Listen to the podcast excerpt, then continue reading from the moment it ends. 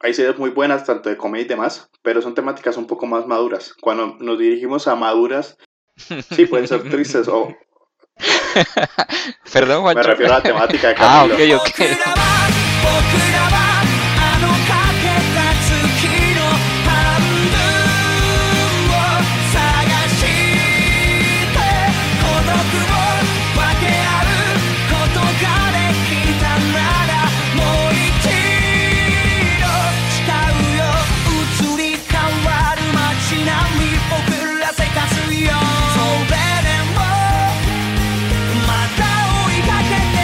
la cátedra anime.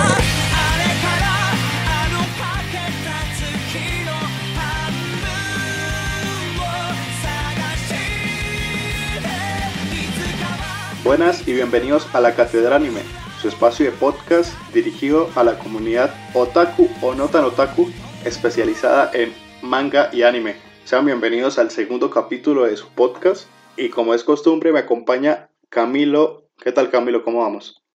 Hola Juancho, muy buenas noches ya. Yo me encuentro muy bien y sé qué tal. Yo muy bien, ya emocionado para hablar un poco esto que en teoría nos apasiona o que sabemos un poquito. Por supuesto, y yo tengo mucha fe en este capítulo porque va a estar buenísimo. Pero antes de comenzar, quería recordarles nuestras redes sociales, que lo olvidamos en nuestro primer capítulo lleno de fails. Les recordamos nuestras redes sociales, estamos en Facebook, en Instagram, en Twitter, como La Catedral Anime. Nos pueden buscar.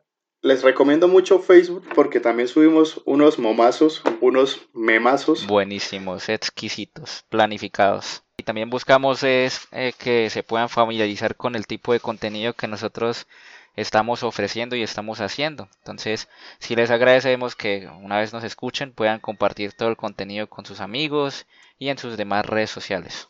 Ya dejando un poco el spam por las redes sociales, quería hacer un pequeño resumen de empezar este segundo capítulo antes de, de, hablar del tema general que nos convoca el día de hoy. Recordamos que en nuestro primer capítulo abordamos en grandes rasgos el significado o de por sí que es el anime, por qué nos gusta y nos conocieron un poco más. Compartimos nuestros top de animes que espero los hayan revisado. En este punto alguno ya haya empezado con alguno del listado muy recomendado, pero creo que nos faltaba algo más y he aquí el segundo capítulo de Catedral Anime con el objetivo de especificar los géneros, sabiendo que el anime aborda tantas temáticas, tantas particularidades, creemos pertinente ya hablar sobre los géneros y pues vamos a empezar, ¿no? Camilo, Sí, escucho. antes de darle una clasificación de géneros en el anime, yo creo que es pertinente hablar de una diferencia entre la caricatura y el anime. Esto es muy importante lo que acaba de decir Juancho y es que debido de pronto al, al, tiempo que teníamos en el capítulo anterior no pudimos abordar esta temática que es muy muy relevante ya que pues todo el mundo pensará pero o sea el anime y las caricaturas cuál es la diferencia si simplemente son matachitos como se conoce aquí en Colombia que vienen siendo dibujos animados entonces cuál es cuál vendría siendo la principal diferencia bueno hay para que de pronto para el público no tan conocedor o que no sepa diferenciarlo tanto, hay que esclarecer primero que tanto las caricaturas como el anime no tienen un público definido, es decir, no están hechos eh, ni para exclusivamente niños, ni para exclusivamente adolescentes, ni adultos. Es decir, eso es eh, dependiendo de la temática que se vaya a manejar. Y ese es uno de los puntos en los que nosotros podemos diferenciar cada uno, la temática. Como ustedes sabrán, en las caricaturas la temática principal eh, varía pero siempre enfocada en el humor, es decir, en hacer reír a las personas que puedan eh, presenciar estas caricaturas, esta, este contenido. Mientras en el anime es más profundo y abarca muchos temas no solamente relacionados o que giren en torno al humor, sino temas más complejos que ya próximamente más adelante en este capítulo los iremos abordando. Y el otro, el otro aspecto en el cual podemos diferenciar netamente lo que viene siendo una caricatura del anime y viceversa es en el estilo de dibujo. Como ustedes sabrán, ya lo hablamos en el capítulo anterior, que el anime tiene un estilo de dibujo muy arraigado a lo que viene siendo la figura humana como tal. En cambio, las caricaturas viene siendo el estilo de dibujo más hacia la exageración, ya sea de los cuerpos como de las formas o de los objetos. Entonces ustedes pueden ver que las caricaturas tienen eh, diseños un poco más mórbidos o, más traptos podría decirse o muy alejados de la realidad. Estas dos características son las principales eh, fuentes para que ustedes puedan diferenciar lo que viene siendo la caricatura y el, y el anime. Por ejemplo, también cabe resaltar que ni el anime es 100% japonés, ni la caricatura es 100% americana, estadounidense o del occidente, porque tanto hay animes en el occidente, también hay caricaturas en el oriente. Un ejemplo claro de una caricatura del oriente es Doraemon, que muchos creíamos que era un anime, pero no, debido a su temática y debido a su estilo de dibujo, Doraemon es clasificado como una caricatura de oriente. Y un anime de occidente es uno muy conocido llamado Avatar. Eh, Avatar, como ustedes sabrán, el estilo de dibujo y la temática que maneja lo convierte en un candidato especial para hacer una, un anime de este lado del mundo. Este es el debate que, que siempre se ha presentado frente a- al Avatar. Sigue siendo anime, es caricatura, y yo creo que es lo de siempre. Ujú, Cada país popularizó sus fuertes, en este caso Japón y el Oriente con, con su anime, y la animación más occidentalizada o gringa, por llamar de alguna manera, pues se popularizó también. Entonces quedaron muy desligadas. Pero cada uno de estos países, cada uno de estos territorios, produce tanto anime como caricatura. Exactamente, Lo dejamos claro, ¿no? perfectamente claro.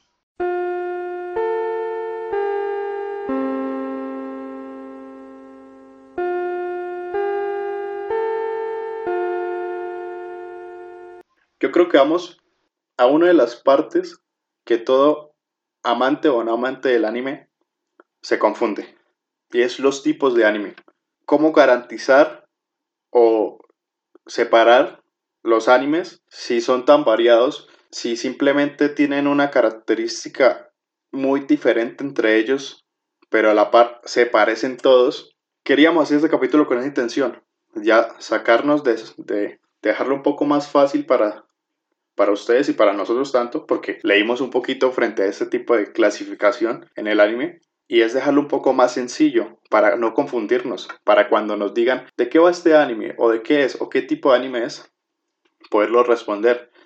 Y yo creo que tenemos que empezar con los tipos de animación. Se dividen principalmente en tres, los demográficos, temáticos y el tipo de dibujos. Para dejarlo más sencillo, vamos a empezar con los demográficos. Así es, Juan. Y no solo eso, sino que el poder esclarecer eh, a qué o qué tipo de contenido estamos viendo en este caso en el anime eh, hace las cosas más fáciles porque también nos permite a nosotros orientarnos y tener los gustos más claros. Entonces eso es lo que ya vamos a ver, vamos a poder apreciar, cómo poder seleccionar aquellos animes o darle una oportunidad a aquellas temáticas que estén plasmadas en el anime para que las puedan disfrutar tanto como nosotros lo hemos hecho. Así es. Entonces, todos pendientes. Ese es el momento de la clase. El momento de que todo taku debe saberlo o no. Fundamental. ¿Cómo clasificarlos? Vamos a iniciar por los demográficos. Y son los que vamos a darle más importancia porque creemos acá en la cátedra Ujú. anime que es la más vital y la más fácil para poder clasificar cada animación. Exacto, porque son las, las, las clasificaciones generales. Entonces ya sabemos que de todo lo general vienen las demás ramas. Así que eso nos va a permitir más fácilmente identificar en dónde ubicar lo que estamos viendo. Así es, entonces los demográficos simplemente por el rango de edad, clasifica por, la, por el tipo de público que quiere llegar la animación, por el hecho de que fue creado y para qué público va dirigido. Entonces vamos a empezar. En el primer comodín, literal es como por edad, iniciando por el Kodomo, que es este tipo de animación dirigido para niños, un público infantil que no rebasa hasta los 10 años. Y uno de los ejemplos más claros y yo creo que lo recordamos todos de niños es de tipo como Pokémon, Digimon, Play Play, Bakuman. Medabots. Este tipo de animaciones que de pronto nos sorprendían o algunos, algunas personas aún les gusta, pero es un tipo de animación que va dirigido para niños, que de, pronto, que de pronto la trama no, no toma temáticas muy diferentes a lo que otras categorías tendrían, como un poco más violentas, un poco más serias, más profundas. Estas se dirigen a una historia más lineal, más infantil. Y la animación suele ser un poco kawaii, como decimos entre comillas, linda, bonita, apreciable para niños. Sigue la segunda y es una de las más populares, se la dejo Camilo. Bueno, pues la segunda, eh, de hecho, pues me atrevería a decir que no es de las más populares, sino la más popular, y es el shonen. Pues como todos ya sabrán y lo hablamos en el capítulo anterior, el shonen está dirigido principalmente a un público adolescente. En este trata pues de un personaje eh, joven, con muchas aspiraciones, con muchos propósitos, con mucha energía, eh, dinámico, eh, muy intuitivo y que trata de, alcanzar sus sueños por medio del esfuerzo y de la dedicación. Entonces, eh, los rasgos principales de este personaje principal es ese, que hacen que el público pueda identificarse con él mismo. Entonces, el shonen, como ustedes sabrán, hay series como Dragon Ball Z, Los Caballeros del Zodiaco, Naruto, One Piece, etcétera, etcétera, que tienen a un personaje principal joven, dinámico, enérgico, que trata de superarse a sí mismo por medio del constante entrenamiento, disciplina y demás.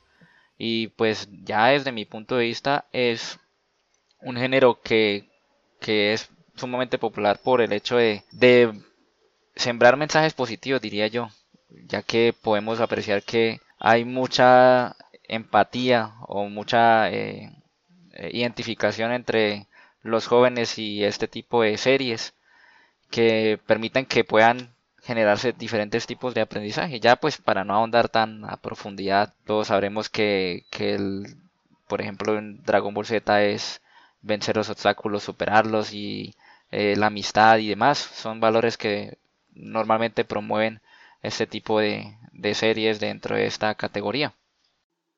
Son temáticas que se dirigen a este público adolescente y por eso son como valores que todo adolescente tuvo o tiene de comerse el mundo, de aventura, de conflicto entre este periodo de juventud y adultez.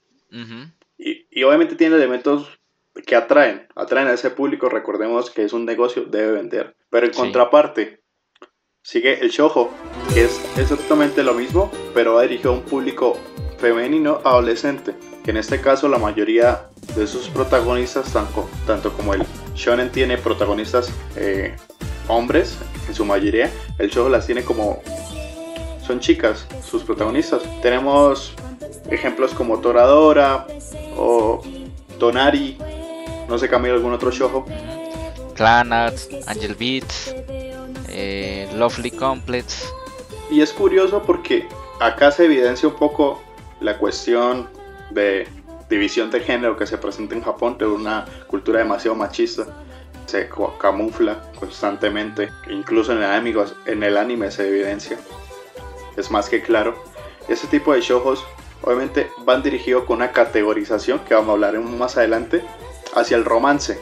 Y tanto el shonen tiene una categoría extra hacia la acción, hacia la aventura. Perdón, que no deberían dividirse.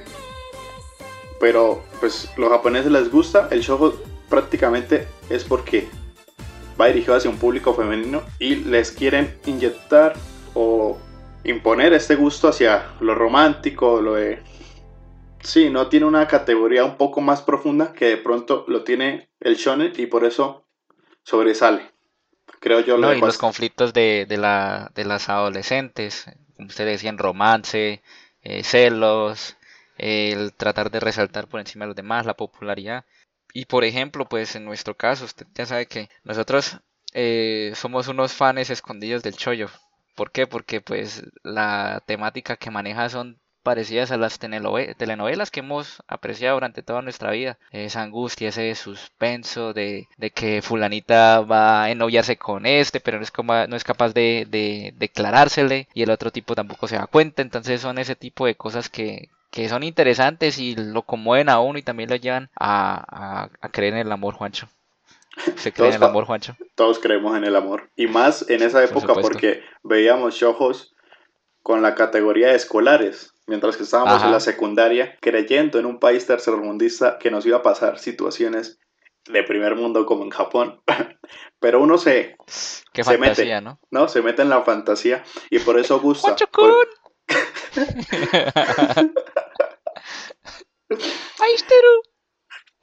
Camilo, por favor.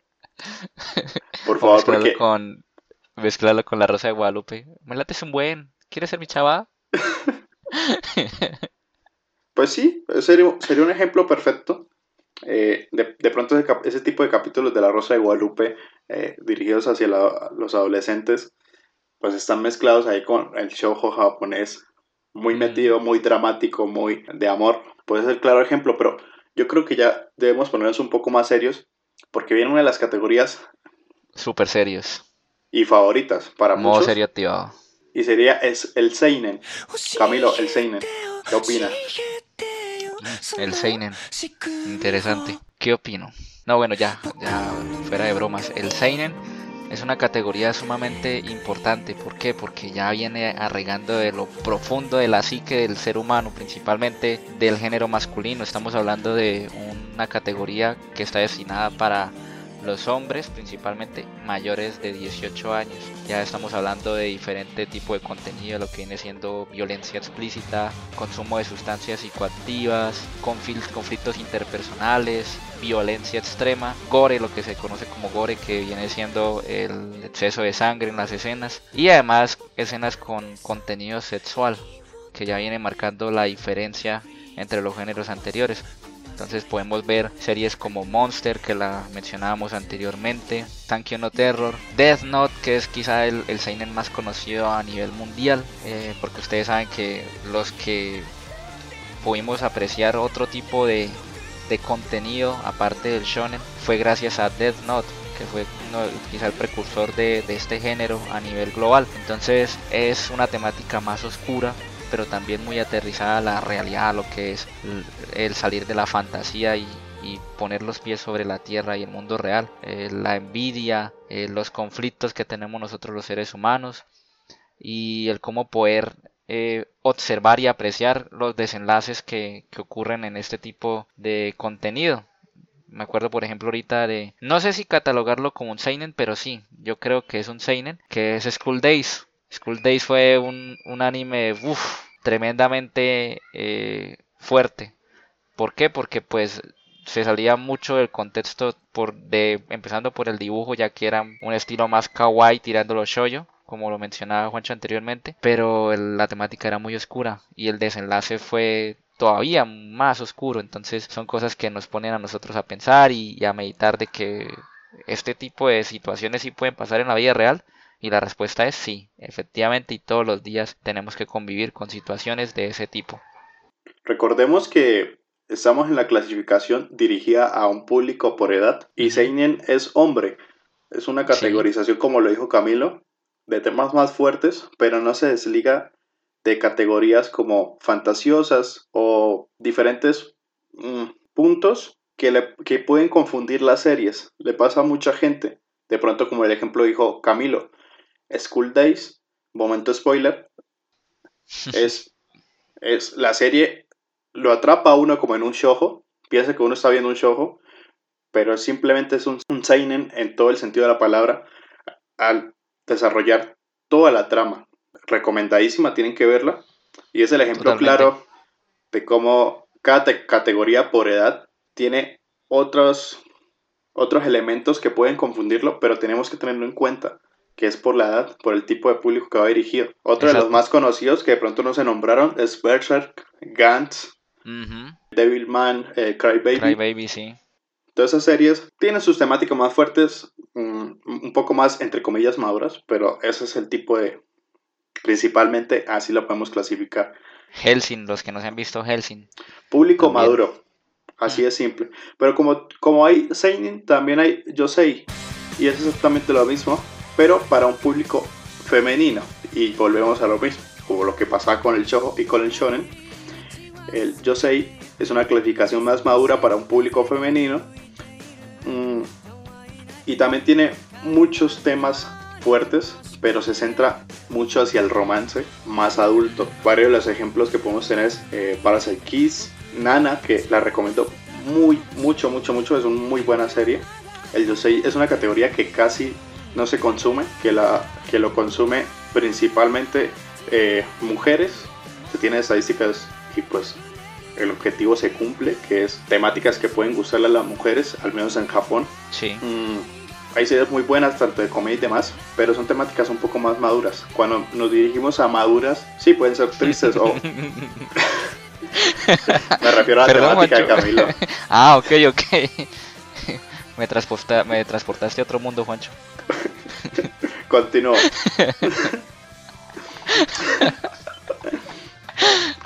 Me refiero a que son situaciones que una persona adulta eh, tendría en su vida común, tanto fuertes como trágicas o, o tristes, como divertidas. Hay una serie muy buena, no lo voy a decir en japonés porque no me da, pero es el, el amor es difícil para los otakus. Y simplemente es una historia, una comedia romántica, adultos de una oficina. Está muy buena, recomendada también. Muy y es buena. un, es un Yosei también. Entonces, recordemos que esta es la clasificación. Así lo cerramos. Súper rápido, súper breve. Tenemos, ¿cuántos son? Uno, dos, tres, cuatro, cinco. Tenemos cinco clasificaciones por el tipo de público de edad que se clasifican las, los animes. Para niños, jóvenes, chicas jóvenes, hombres y mujeres adultas. Pero hay otro gran arista, que son las temáticas. Obviamente no las vamos a abordar todas, Son Pero es la- demasiadas. pero es la que todos conocemos en general, tanto como en el anime como en películas occidentales, que es como... Estas de igual manera se desprenden de las que acabamos de mencionar. Entonces ya podrían hacerse una idea de que es- si mezclamos diferentes tipos de categorías anteriores, los resultados van a ser bastante variados. Exactamente, o sea, hay una mezcla de todo, pero Ujú, nosotros lo que queremos indicarles y recomendarles, recomendarles es quédense con la de los periodos de edad. Es lo más fácil para poder clasificar cualquier animación. Exacto. Es lo que nosotros hacemos al día de hoy para saber qué tipo de anime es y a qué va dirigido y es lo más recomendable. Porque con, la- con los temáticos se confunden mucho series con series. Y es lo que acabé de decir con los Yoseis. Es comedia, pero es tragedia, pero es dirigido para un adulto, pero para un público adulto femenino. Entonces lo que queremos. Los temáticos es lo que dice la palabra. Comedia, drama, Acción, acción, aventura, aventura. Entonces están todas las temáticas posibles. Y deportes. Japón tiene unos nombres muy específicos. No los vamos a decir todos, solo los vamos a nombrar. Y es como el cyberpunk, que Ujú, tiene este dilema como posapocalíptico, como moderno. El Echi, que es tan conocido como la utilización de la figura tanto femenina mo- como masculina para atraer. Como un objeto, para ser Ajá. sinceros. El gore, Es lo que, que se es conoce como fanservice. como el fanservice, exactamente el gore. También es muy popular. Sangre por doquier, eh, vísceras. Exacto, harén. Una cortadita en el dedo y ush, 10 litros de sangre ahí mismo. El harén, que es este tipo de grupos de tanto de mujeres que siguen a un solo hombre, y el harén inverso, que es pues, lo contrario, un grupo de hombres, una sola mujer. El Isekai, videojuegos, persona inmersa en un mundo fantasioso tanto de Uno de los videojuegos. más populares hoy en día. Sí, y cada una de estas temáticas, categorías temáticas, se va popularizando, depende del año. Exacto. Mm, posapocalíptico, Y depende mecha, también de lo que venda, lo que hemos hablado, lo que hemos conversado durante estos dos capítulos. De lo que venda, de lo que genere más ganancia. Es lo Sí, que más entonces- se produce. hay un sinfín. Quería- queríamos como no dejarlo aparte porque teníamos que nombrarlos y solo tachar de la lista. Como el Yuri, el Yaoi, el Lolicon, el Spock, eh, Sponcon, que es el de deportes, Deportes. y eh, uno de los más controversiales, que es el Hentai, está en esta categoría. Es la animación erótica para adultos, pues, el porno animado. También está en esa categoría. Yo quiero hacer un breve Camilo, ¿por qué se paréntesis ríe? con este Camilo, último. ¿por qué se ríe? Porque me acabé de acordar de algo, Juancho. Ok. que muy curioso, por ejemplo, que yo tengo algunos conocidos que no son fanáticos del anime, pero sí saben del hentai. Entonces, sospechoso, sospechoso cuando hablamos del mismo tema, pero si usted no ve anime o no le gusta el anime, ¿por qué conoce el hentai? Ahí les dejo la pregunta abierta para que puedan meditarlo esta noche. Ok, pronto top 3 de los animes hentai hechos por Camilo Guarín, un especialista en este tipo de temáticas. No, jamás. De hecho, yo me puse a hacer aquellas cuando hablábamos Una si investigación. algún día llegamos a tocar este tema. Juancho, yo casi no he visto hentai. O sea, si me Ah. pongo a pensar. No, si me pongo a pensar, yo casi no he visto hentai. Yo tampoco. Literal, usted me pone, me pregunta por series y por ejemplo, Eh, una serie que conocía, esa Onichichi, la conozco, sí. Pero usted me pone a hablar de muchas otras y que oh, gringo, hay, hay gente, hay sabios que en serio saben de ese, de ese tipo de, de temática, de, de, área como tal. Pero no, ni idea. O sea, la cuestión de series, de nombres y demás, me deja totalmente corchado. Usted va directo al meollo del asunto, ¿no? Usted no ve nombres ni, ni nada, usted va a lo que va. A lo que vinimos vamos. Ok. Y Camilo, y la tercera parte, creo que es por el tipo de dibujo. Y no menos importante, porque aquí hay que aclarar que también una de las clasificaciones es ver qué estilo de dibujo dentro de la franquicia anime maneja cada, cada estudio de animación. Entonces, en este estilo de dibujo tenemos cuatro eh, categorías. La primera categoría viene siendo el bishoyo. Entonces en este podemos apreciar que se destaca principalmente en hacer eh, a la figura femenina hermosa, esbelta, escultural, sensual, con el fin de ya sea de hacerla femenina a la vista de los japoneses o generar el fanservice que era lo que estábamos hablando acerca de mujeres voluptuosas o que muestren carne para poder atraer a las personas a que sigan viendo ese contenido. Y por otro lado, eh, en contraparte del bishoyo tenemos el bishonen, que viene siendo lo mismo, pero enfocado a la figura masculina. Entonces, eh, jóvenes esbeltos, acuerpados, musculosos, altos, con caras eh, atractivas, que cumplen el mismo rol, ¿ok? Y los otros dos son el kemono, que viene siendo el énfasis en figuras antropomórficas, tengamos en cuenta que el, eh, el, antropomorfismo es la figura humana con características animales. Entonces, de hecho, en nuestra página pudimos apreciar que hace poco subimos un meme acerca de Inuyasha. Entonces, Inuyasha es un anime que viene siendo parte del kemono. ¿Como y, los furros? Exactamente, que okay. es más conocido a las personas que les gusta este tipo de animaciones como furros, que son los que se dicen de animalitos y que sienten cierto interés por por las figuras antropomórficas. Y por último tenemos el moe, que el moe es aquel eh, estilo de dibujo kawaii, tierno, lindo, más dedicado a la parte infantil eh, o a demostrar personajes con facciones de niño. Entonces acá viene, siendo todo lo que, lo que tiene el lolicón, eh, las niñas o los niños. Ok, entiendo. Bueno, Camilo, entonces yo creo que quedó muy claro esta parte. Uh -huh. Lo volvemos a recordar para clasificar la animación, basémonos en lo demográfico, por edad. Exacto. Es lo más fácil, es lo menos confuso, porque ahí están abarcado todo lo que acabamos de hablar. En los demográficos es más fácil la clasificación, no. la clasificación de estos, porque tiene elementos temáticos que los añaden cada una de estas series. Entonces, lo dejamos Exacto. ahí, tanto de la animación, ahora que usted lo dijo. Eh, en un shonen pueden haber furros, pero en un shojo también. En Sekai también, Yosei también. O también puede ser muy triste, puede ser un shojo de cómico, pero también puede ser trágico. Entonces, es para que lo tengan muy en cuenta. Muy en cuenta estos cinco elementos, los recordamos. Kodomo, para niños, shonen, para jóvenes. El shojo, en contraparte, para un público femenino adolescente.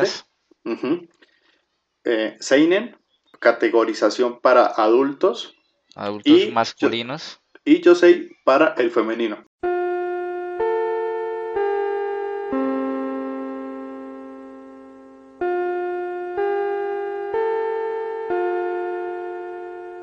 Para cerrar esta, esta parte del podcast, Camilo, siempre tenemos un top de nuestras series recomendadas. Así es. Yo creo que para dejarlo más interesante, no vamos a recomendar una serie, sino vamos a recomendar nuestro género favorito. Okay. No, es, no sé si quiere empezar. Nuestra categoría favorita. Nuestra categoría favorita, así es. Ok, perfecto. Bueno, pues de entre las cinco categorías demográficamente hablando, que más me parece a mí eh, o que más ha despertado a mí el interés, yo rescataría el shonen, por lo que les estaba mencionando anteriormente. Viene siendo que trabaja temáticas de superación, de, de en una etapa en la que necesitamos eh, ejemplos positivos o, o, una visión más clara de que sí podemos lograr y cumplir nuestras metas. El shonen es eso, es la identificación de que si ese personaje puede conseguir lo que se propone, independientemente del cómo, entonces ¿por qué yo no podría hacerlo en la vida real? Es esa eh, eh, proyección que nosotros hacemos hacia eh, esos personajes principales de los shonen y el cómo nosotros podemos aplicarlo a nuestra vida real porque no es imposible. Las enseñanzas son lo que priman y lo que nos permite a nosotros actuar en nuestro día a día. Entonces, por ejemplo, que Luffy quiera ser el rey de los piratas, pero ese es el fin como tal. Y en el camino viene conociendo, eh, en este caso, Nakamas, que son los mismos amigos, compañeros pirata. Y esto es lo más importante, que darle el valor a la amistad, darle el valor a, relacionarse con aquellas personas que tienen un fin común o que tienen eh, un parecido con nosotros o que nos tienen en alta estima y nosotros poder contribuirle a ellos mismos, el saber que no estamos solos y que podemos avanzar. Eso es muy importante el tenerlo en cuenta desde mi punto de vista porque eso es lo que nos permitiría a nosotros eh, superar, superarnos cada día y superar aquello que nosotros fuimos para poder ser alguien mejor. Así suene quizá un poco eh, existencialista, pero es lo que yo siento y lo que he podido percibir. Muy motivacional, Camilo. Pero bueno. Exactamente. ¿Se quedó con el shojo? No, con el shonen, perdón. bueno, el shoyo está ahí, ahí. Está ahí perfectamente. Yo en contraparte, yo sí me quedaría con el seinen. Porque la mayoría de mis animes favoritos están en esta categoría. De hecho, en el top 3 que dije, los dos primeros son Seinen. No sé, me gusta mucho cómo abordan esas temáticas tan difíciles, tanto de cualquier aspecto, en, en, aspecto temático, tanto de humor como drama, como tristeza. Me gusta y además me gusta el tipo de animación que se, que se ejecuta. Sí. No, sé si me, no sé si me volví viejo, no sé si de pronto lo extravagante, no es que no me guste, me gustaba, pero ahora le doy, le doy más gusto al Seinen y a la... A lo sobrio. Uh -huh, y a la delicadeza de, del dibujo. Y en este caso el Seinen lo da, la historia sí. permite, lo narra y creo que sorprende un poco más. El Shoujo emociona. Perdón, bueno, el show también. El shonen También. emociona, emociona de otra manera, pero el Sí, shonen exactamente. emociona, es como más eufórico. Y yo creo que el seinen es más delicado, que claro, tiene algunos que son muy, muy explícitos, pero me quedo con él. Siento que es una historia como con mayor base, como más con mayor profundidad y me gusta eso de esta categoría. Obviamente No, y- y me gusta cada uno también. y me gusta cada una de las categorías, pero me quedaría, si tengo que ver solo animes de una categoría, me quedaría con el Seinen. Bueno, Camilo, yo creo que nos quedó claro este tipo de clasificación. Creo que ya hicimos el, el resumen. Yo creo que el podcast está perfecto para cualquiera que quiera entablar una conversación con todo conocedor, otaku o no otaku, frente a él. Exacto. Al menos como para que se apropie un poquito más de, de lo que de lo que es el hobby de ver anime. y de lo que consume, ya, ya tener en cuenta qué consume, digamos, si sabe que, qué sé yo, Naruto es un shonen, pues, y le gusta ese tipo de series, pues ya se va a la categoría y busca más series de ese tipo, o Berserk le gusta, entonces sabe que es un seinen, Seinen. busca más, y así por decirlo. Aunque pues todos hemos pasado por la etapa en la que hemos visto una categoría completa hasta que nos aburre y queremos ver otra. Todos hemos O- pasado también por esa etapa. o categoría que sorprende, pero bueno, quedó muy O- claro. Y también dimos nuestro, nuestro punto de vista, nuestro recomendado. Vean series shonen y seinen, no se van a arrepentir. Y para los que van a empezar en este mundo del anime es recomendable que en los géneros que a ustedes les guste puedan encontrarlos. Entonces no empiecen a por un anime en específico la deriva, sino la recomendación es algo que les guste. Si por ejemplo les gusta la comedia, puedan escribir en un buscador de anime o en Crunchyroll, como lo mencionábamos en el capítulo anterior. Y ahí van a encontrar muchas series que puedan eh, suplir o puedan interesarles de acuerdo a sus gustos, a sus preferencias. Para todo tipo de público hay, eso sí.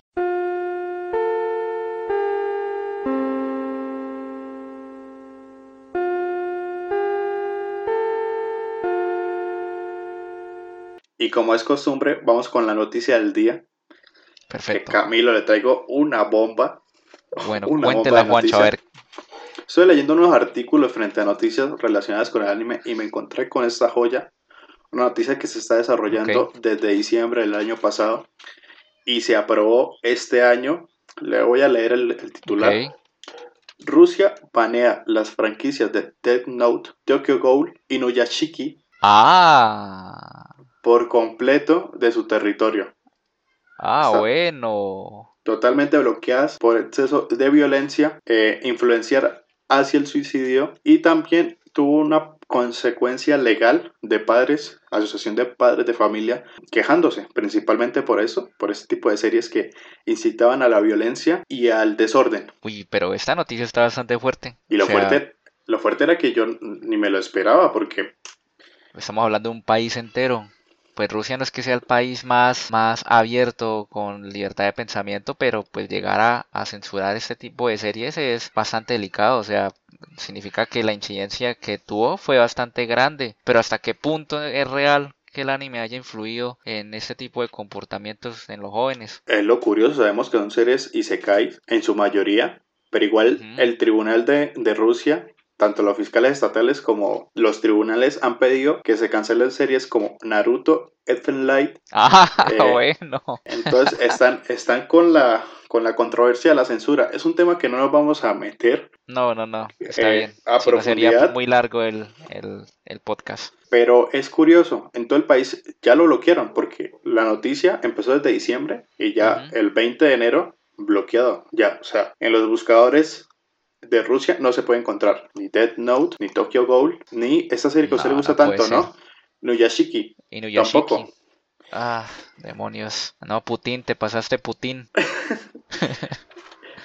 Y está fuerte, o sea, está fuerte porque van, van por más series. Y es el mensaje de, de Rusia frente a, a la guerra contra el anime. Dicen que habían otras noticias desde años pasados que se estaban utilizando mm, como tendencias. Pues igual recordemos, es una fantasía. Es una historieta, es un manga, es una animación, pero que estaban Exacto. haciendo, estaban imp- impactando tanto a la comunidad joven en Rusia que estaba afectando a sus familias y pues acá está uno de los, de los principales golpes de la madre Rusia hacia el anime. Bloqueó totalmente esas tres series.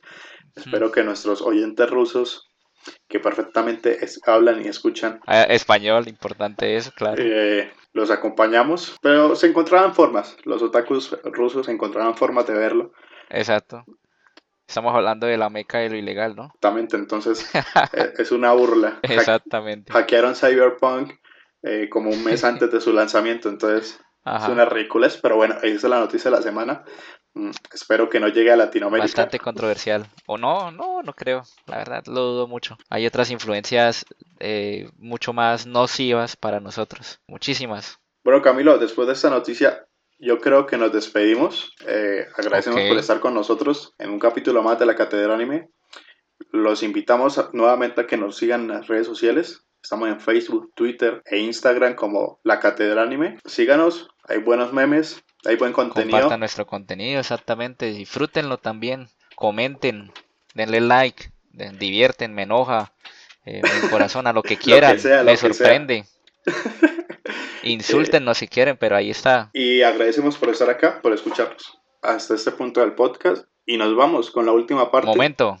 Exactamente. Pensé que se le había olvidado. No, la me- recomendación. una parte. Ah, la recomendación, por eso. No la menos importante, por supuesto. Entonces yo aprovecho para despedirme de ustedes. Muchas gracias por habernos escuchado. Los dejo con Juancho para que pueda finalizar este segundo capítulo de podcast. Espero que se hayan entretenido y divertido tanto como nosotros nos divertimos haciendo este episodio. Gracias Camilo. Y cómo se me iba a olvidar si es la semana en la que recomiendo anime. Voy a traerles un opening que me encanta. Es el primer opening de Fire Force. ¿Y por qué este opening? Primero está muy bueno, la animación está muy buena. Y es porque da apertura al siguiente capítulo que hablaremos sobre los shonen. Lo recomiendo, la canción está buenísima, la animación igual. La historia puede ser un poco lenta, pero la animación brutal. Espero que lo disfruten. Nos vemos en el siguiente capítulo y hasta la próxima.